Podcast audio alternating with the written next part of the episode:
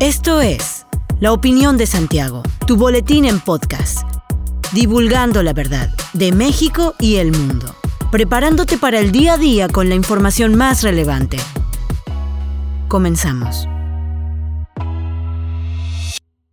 Buen día, bienvenido a La Opinión de Santiago, una dosis breve de información para estar al día con lo más relevante en México y en Querétaro. El Servicio Meteorológico Nacional informó que el huracán Rick tocó tierra en Guerrero durante la madrugada de este lunes y se advierten lluvias extraordinarias para Michoacán y Guerrero. Rick se mantiene como un huracán categoría 2 y presenta vientos máximos sostenidos de 165 km por hora y se mueve hacia el norte con una velocidad de 13 km por hora. Según detalló el Servicio Meteorológico Nacional, a las 7 horas de la mañana de este lunes el ciclón ha avanzado ya varios kilómetros tierra adentro y se ubica a 25 kilómetros al nor-noreste de Lázaro Cárdenas Michoacán, y a 75 kilómetros al noreste de Cihuatanejo, Guerrero. El organismo público estimó que las bandas nubosas de Rick podrían generar deslaves e inundaciones. Por lo mismo, se instó a la población en general a extremar precauciones en las zonas de los estados mencionados por lluvias, viento y oleaje, y atender las recomendaciones emitidas por las autoridades del Sistema Nacional de Protección Civil. Según el pronóstico del meteorológico, Rick se debilitará en las próximas horas tras cruzar parte de los estados de Guerrero, Michoacán y Jalisco.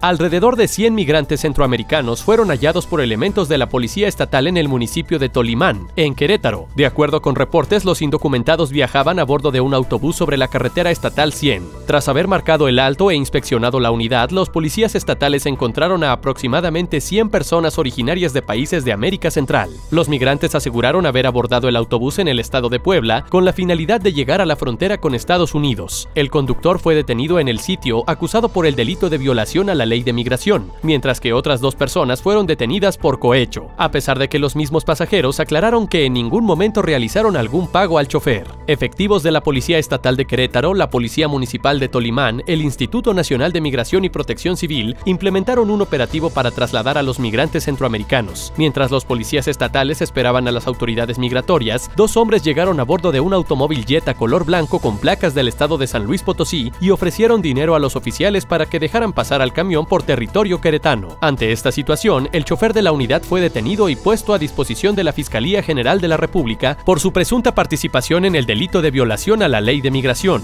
mientras que los otros dos hombres también fueron detenidos y trasladados a la Fiscalía General del Estado de Querétaro para definir su situación jurídica. La Asociación Civil de Comerciantes y Vecinos Somos Centro Histórico de Querétaro solicitó a la regidora de Morena, Ivono Lascuaga Correa, gestionar el impulso de un reglamento para los ciclistas de la ciudad para promover una relación armónica en el espacio público entre conductores, peatones y ciclistas, así como mejorar la señalética y vigilar los límites de velocidad. En la solicitud se resalta que la falta de respeto a los semáforos, al sentido de las calles y la invasión a las banquetas pone en riesgo a los peatones y a los propios ciclistas, además que afecta a los comercios y habitantes del centro histórico que deben cuidarse del paso indebido de los ciclistas en algunas zonas. De acuerdo con un comunicado, los integrantes de la asociación civil coincidieron en que lo más importante es preservar la vida y la integridad de todas las personas, por lo que es urgente que se establezcan acciones más fuertes relacionadas con la armonía de la movilidad en Querétaro. Al respecto, la regidora Ivonne Olascuaga reconoció que la problemática que se vive en el centro histórico facilita que se presenten accidentes por diversos factores, así que es indispensable que se escuche a los habitantes y comerciantes de la zona. Somos Centro Histórico de Querétaro entregó esta misma solicitud a la Secretaría de Movilidad Municipal el pasado 23 de julio, con el fin de que se garanticen los derechos de comerciantes, habitantes, peatones, ciclistas y conductores.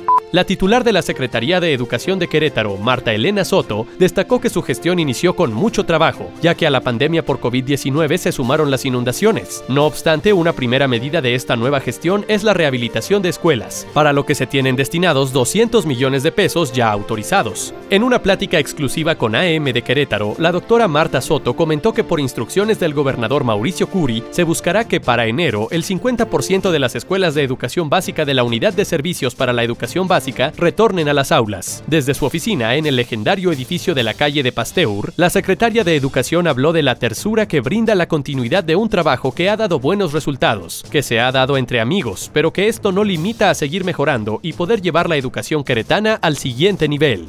El gobernador de Querétaro, Mauricio Curi González, reconoció las obras que se realizan en el fraccionamiento Calesa Primera Sección y Segunda Sección, así como en el Cortijo y La Peñita, acciones que cuentan con una inversión de más de 90 millones de pesos para mejoras al mobiliario urbano que incluye pavimento adocreto, huellas de rodamiento de concreto, señalamiento horizontal, banquetas, rampas, sustitución de drenaje sanitario y agua potable, canalización eléctrica, guarniciones y colector pluvial. Durante la supervisión estuvieron presentes el jefe de gabinete Vega Vázquez Mellado, el secretario de Desarrollo Urbano y Obras Públicas Fernando González Salinas, la coordinadora general de la Comisión Estatal de Infraestructura Sonia Carrillo Rosillo, el secretario de Desarrollo Social Agustín Dorantes Lambarri, entre otros. Hasta aquí la información de hoy. Regresa mañana para otra pequeña dosis con las noticias más importantes. Mantente bien informado con la opinión de Santiago. Encuéntranos en Facebook, Instagram y TikTok como arroba la opinión de Santiago. Hasta la próxima.